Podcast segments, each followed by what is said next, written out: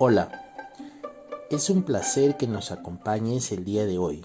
Te damos la bienvenida al episodio número 48 de tu podcast Camino y Aprendo, herramientas para emprendedores latinoamericanos. Yo soy José Canales, emprendedor, coach y abogado, fundador de la casa de cambio digital dolarsol.com. En este podcast tendremos como invitada especial desde Panamá a Alejandra Lizarazu. Ella es cofundadora de tutores.com y nos viene a hablar sobre cómo encontrar al tutor ideal para la materia que necesitamos. Te damos la más cordial bienvenida, Alejandra. Hola, soy cofundadora de Tutores, con Z al final, y es una plataforma web que conecta a tutores con estudiantes. Coméntanos por favor Alejandra un poco de tu historia personal como emprendedora. Bueno, mi historia como emprendedora empezó luego de regresar de estudiar una maestría en España. Mi socio Alejandro y pareja fue tutor en sus tiempos de universidad y estando en España lo contactaron para tutorías y después de ver en ese país que había tantos emprendimientos digitales para todo, pensó, ¿por qué no hay un lugar donde se pueda encontrar cualquier tutor? Y ahí empezó todo. Me invitó a participar y yo le vi muchísimo potencial de crecimiento.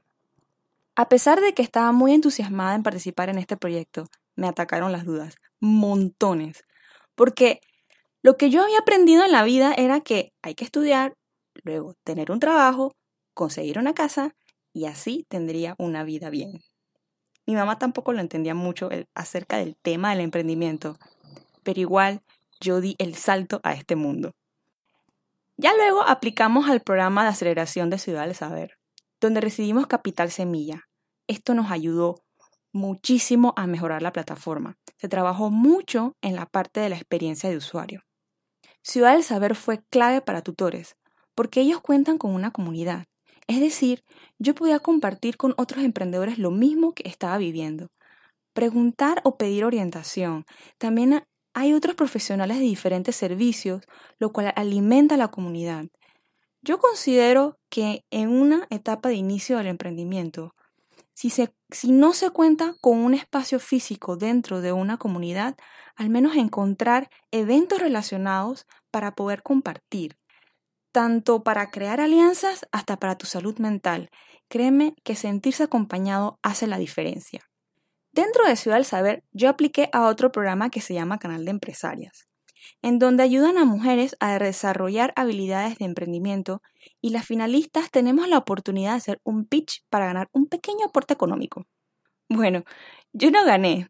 Sin embargo, el programa estaba aliado con un banco aquí en Panamá, así que había todo tipo de público presente, como empleados del banco hasta clientes de su cartera grande. Aquí es donde conocimos a nuestro ángel inversionista. Es un inversionista gringo. Y resalto que el ángel inversionista es extranjero porque al menos en Panamá el capital de riesgo es algo muy difícil de encontrar.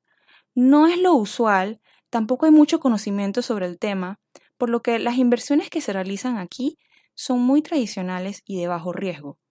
Sin embargo, para un emprendimiento como tutores, este tipo de inversión, de inversión es importante para ir al siguiente nivel.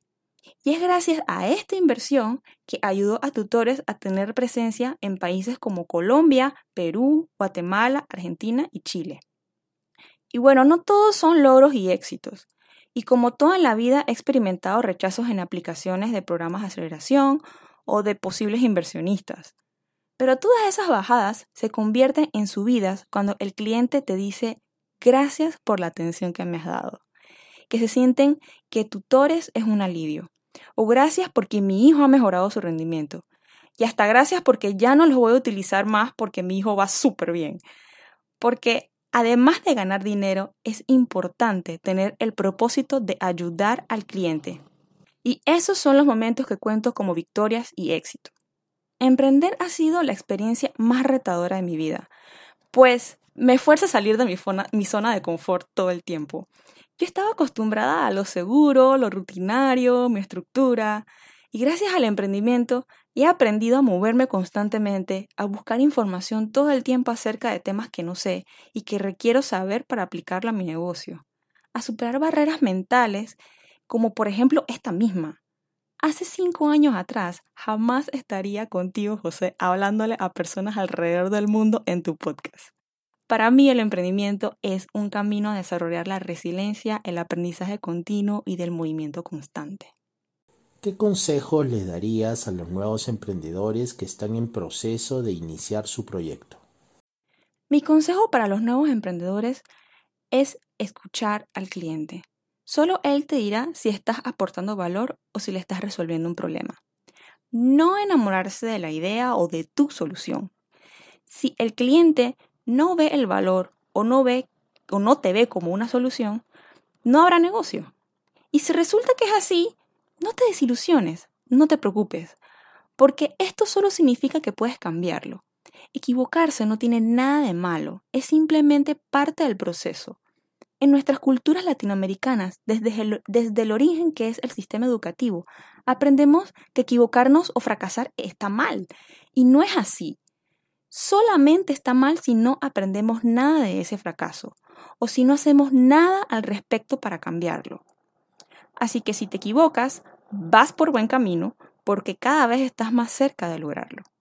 Mira, te pongo un ejemplo muy sencillo que nos pasó en tutores. Las tutorías eran presenciales y para saber si el tutor iba a ir a esa área de la ciudad, pues qué cosa más genial e innovadora que poner un mapa de geolocalización. Estoy hablando de que esto fue hace cinco años atrás, donde no estábamos acostumbrados a las apps de delivery o montones de apps que hoy día estamos acostumbrados a utilizar.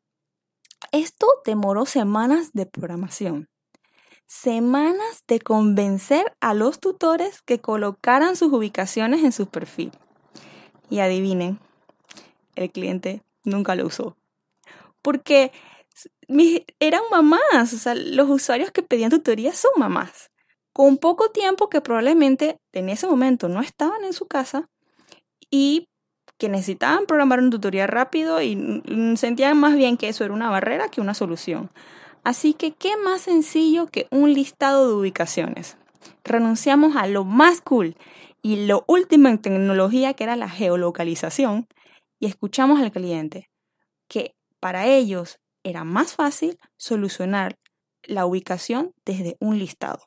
¿Cómo ves el panorama del emprendimiento pasando esta pandemia? Después del COVID considero que el emprendimiento va a aumentar. Y desde ya estamos viendo muchísimos programas online virtuales, tanto educativos como de incubación, en diferentes organizaciones, tanto privadas como estatales, que están impulsando el ecosistema. Y creo que va a continuar después del COVID. Nosotros como emprendedores necesitamos ser recursivos para encontrar estas oportunidades que se nos van a estar ofreciendo para hacer crecer nuestros negocios. Y lo importante también es no limitarnos a nuestros países, tengamos la apertura de también ver y mirar las oportunidades que están ofreciendo en otros países u organismos internacionales. Alejandra, algunas palabras finales, por favor, y cómo te pueden contactar.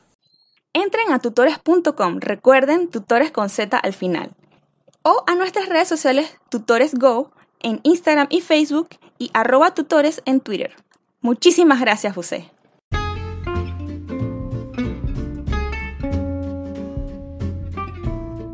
Muchísimas gracias Alejandra por compartirnos sobre tu historia emprendedora y sobre tutores.com. Te deseamos muchos éxitos. Me despido. Que tengas una excelente semana. Camino y aprendo.